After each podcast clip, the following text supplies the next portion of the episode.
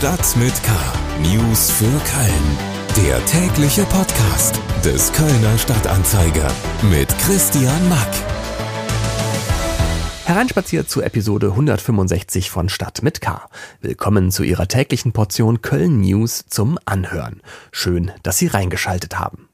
Unsere Themen für den 2. Mai sind Schulplatzvergabeverfahren. Ein Wort mit 26 Buchstaben. Was dabei weiterhin alles schief geht in Köln, dazu gleich mehr. Und ich bring Ports auf die Karte, Ports 5-1. Ich bring uns auf die Karte. Ich hol uns unseren Hype, Digga, ja? Ab Freitag läuft in der ARD Mediathek die Rap-Serie Hype, die in Köln Ports spielt. Schlagzeilen. Der CDU-Landespolitiker Oliver Kerl hat der Stadt Köln vorgeschlagen, den als sozialen Brennpunkt geltenden sogenannten Kölnberg im Stadtteil Meschenich aufzukaufen. Mit einem Kauf böte sich für die Stadt in seinen Augen die Möglichkeit, den Bezirk nachhaltig neu zu gestalten.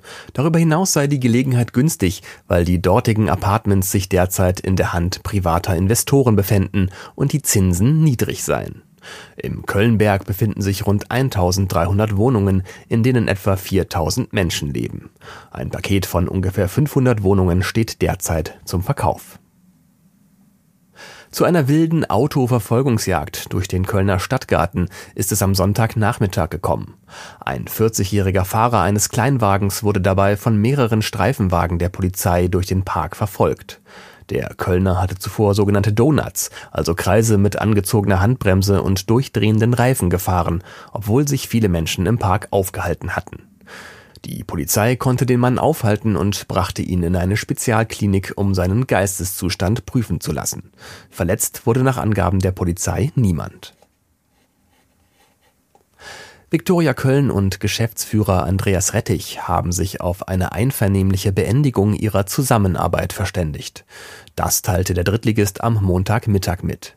Als Grund für die Trennung gab der Verein unterschiedliche Auffassungen über die zukünftige Ausrichtung und Strategie der Viktoria an. Rettich hatte mit dem Verein einen Vertrag über vier Jahre unterzeichnet. Die Trennung erfolgt nun nach nicht einmal einem Jahr im Amt. Rettich bleibt Ehrenmitglied der Viktoria. Mehr Nachrichten auf ksda.de und in der KSDA Nachrichten-App. Noch mehr Hintergründe rund um Köln gibt's jetzt etwas ausführlicher. Schule Schulplatzvergabeverfahren. Ein Wort, das mit 26 Buchstaben sehr lang und umständlich etwas bezeichnet, was eigentlich recht simpel ist. Nämlich den Prozess, den Grundschülerinnen und Grundschüler durchlaufen, um einen Platz an einer weiterführenden Schule zu bekommen. Dass das alles aber doch wohl nicht ganz so einfach ist, das beweist gerade die Stadt Köln eindrucksvoll. Denn obwohl die Frist für die Vergabe von Schulplätzen seit dem 30. April beendet ist, haben immer noch einige Kinder keinen Platz an einer weiterführenden Schule bekommen. Alexandra Ringendahl aus unserer Lokalredaktion ist mir jetzt übers Netz zugeschaltet. Hallo Alexandra. Hallo Christian. Ähm, du hast über den Fall eines Kölner Jungen geschrieben, der jetzt ohne Schulplatz dasteht. Ähm, was haben er und seine Familie erlebt?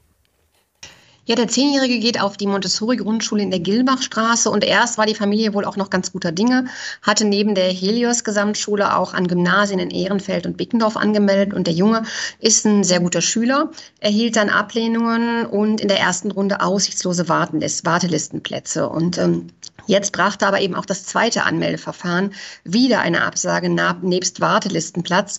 Und obwohl das Verfahren ja eigentlich am 30. abgeschlossen sein sollte, wartet die Familie eben immer noch. Schreibt verzweifelt Mails an die Stadt, geht Klinkenputzen bei den Schulen, und äh, für die dauert jetzt im Grunde schon seit drei Monaten diese Anspannung und Ungewissheit. Und für den Grundschüler selbst ist das auch psychisch schlimm.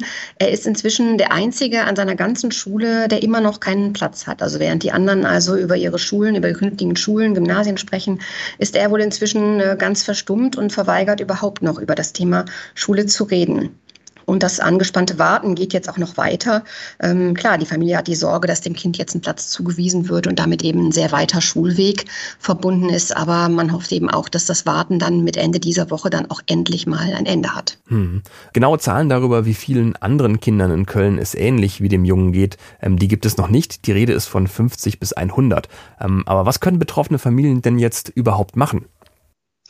Ja, es ist wie du sagst, offizielle Zahlen gibt es noch nicht, aber es gibt sie wohl allerspätestens am Donnerstag Dann ist nämlich Ratssitzung und äh, für die Ratssitzung haben auch CDU, Grüne und Volt eine aktuelle Stunde beantragt zur Schulplatzvergabe und da fordern sie eben auch einen Bericht über Detail, alle Details der diesjährigen Vergabe und wollen auch Vorschläge für eine Verbesserung des Verfahrens äh, von der Politik haben und es ist zu erwarten, dass die Politik vielleicht sogar auch vor Donnerstag schon äh, mit den Zahlen dann ähm, die Verwaltung mit den Zahlen dann auch an die Öffentlichkeit geht. Was betroffene Eltern tun können, haben die meisten, für die, das, für die das eine Option ist, eigentlich auch schon getan. Wer ein Gymnasium außerhalb von Köln in erreichbarer Nähe hat, der konnte und kann auch dort nachfragen. Und ähm, so konnten zum Beispiel zahlreiche Schülerinnen und Schüler in Hürth oder in Dormagen unterkommen. Und ähm, auch an den konfessionellen Gymnasien wurde wohl noch einiges möglich gemacht und viele Kinder so, konnten unterkommen. Aber denen, für die das qua Lage jetzt auch nicht in Frage kommt, bleibt eben jetzt nur zu warten, bei der Stadt auch Druck zu machen, auf der Matte zu stehen. Ähm, einen Platz bekommen am Ende alle. Die Frage ist eben nur, wie weit der Schulweg bis dahin ist. Das Chaos bei der Schulplatzvergabe scheint in Köln nicht abzureißen. Immer noch steht eine nicht unerhebliche Zahl von Kindern ohne einen Platz an einer weiterführenden Schule da, obwohl bis Ende April eigentlich alles hätte geregelt sein sollen. Mehr dazu lesen Sie auf ksda.de und in der Dienstagsausgabe des Kölner Stadtanzeiger. Unterhaltung. Ich habe lang genug Scheiße gefressen.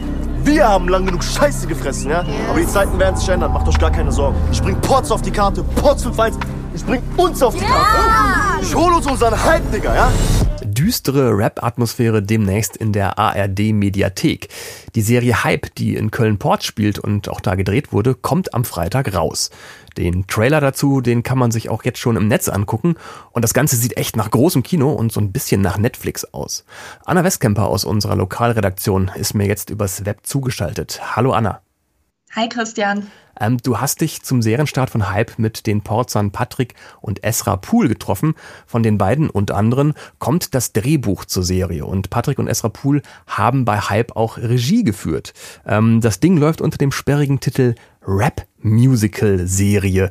Was kann man sich denn bitte schön darunter vorstellen? Also es ist auf jeden Fall kein Disney-Pop-Geplänkel, so das, was man ansonsten immer oft als Musical sieht, sondern die beiden erzählen im Prinzip die Handlung der Serie auch über die Songs. Also die sind direkt äh, in das ganze Setting so mit eingebettet.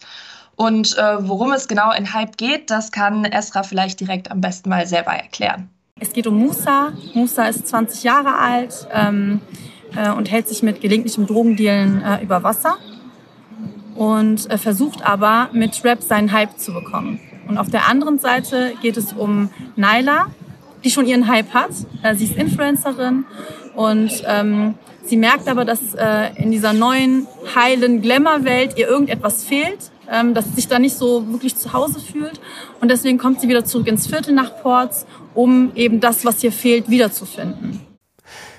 Nicht nur die Hauptfiguren der Serie, Musa und Naila, versuchen ihre Hood, also Ports, auf die Karte zu bringen, sondern auch die Macher und Macherinnen der Serie. Ports Finkenberg genießt ja jetzt eher nicht so den Vorzeigestatus und gilt als sozialer Brennpunkt. Ist das denn da nicht ein bisschen Klischeepflege, so eine Rap-Serie aus dem Hochhausblock zu machen? Ja, genau, das soll es eben nicht sein. Also die, der Anspruch der Serie ist ja jetzt mal wirklich, das Leben in Port so zu zeigen, wie es tatsächlich auch ist. Und Port steht natürlich stellvertretend für viele Stadtteile in Deutschland, denen es genauso geht, die vielleicht immer so ein bisschen vernachlässigt werden, auch weil die Menschen, die da wohnen, vielleicht nicht so eine große Lobby haben, wie das in anderen Stadtteilen so ist. Und deshalb haben sich Esra und Patrick Wuhl jetzt eben vorgenommen, ähm, das Ganze mal selber in die Hand zu nehmen. Und der Patrick hat gesagt, das wird auch allerhöchste Zeit. Ich bin in Ports aufgewachsen und wir beide leben in Ports. Und ähm, ja, Ports hat seine eigene Serie verdient, so, weil unsere Geschichten nie erzählt werden. So. Wir werden irgendwie kaum beachtet. Ports ist so der vergessene Stadtteil von Köln. Und ähm, es so gut, unsere Geschichten zu erzählen, einem, einem großen Publikum in einer Form, die es noch nie gab, als Rap. Musical.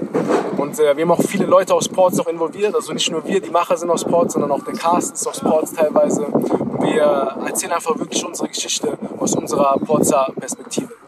Ja, warum die beiden das so besonders betonen ist, ähm, es gab ja in den letzten Jahren schon öfter mal Serien, die vielleicht eine ähnliche Ästhetik hatten und denen auch Rapmusik eine große Rolle gespielt hat. Da sind dann aber, ich sage jetzt mal, weiße privilegierte Produzenten und Regisseure in die sozialen Brennpunkte in Anführungszeichen eingefallen und äh, haben die Geschichte der Leute erzählt und äh, sind dann danach aber eben wieder gefahren, haben einen Haufen Kohle damit verdient und die Menschen vor Ort äh, haben gar nicht nachhaltig davon profitiert. Und jetzt ist das Ganze im Prinzip ein sehr organisches Projekt.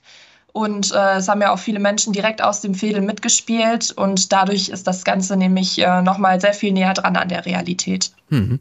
Ähm, wie ist das Ganze denn jetzt gelungen? Du durftest zumindest die erste Folge von Hype schon mal vorab sehen. Ähm, wie hat es dir gefallen?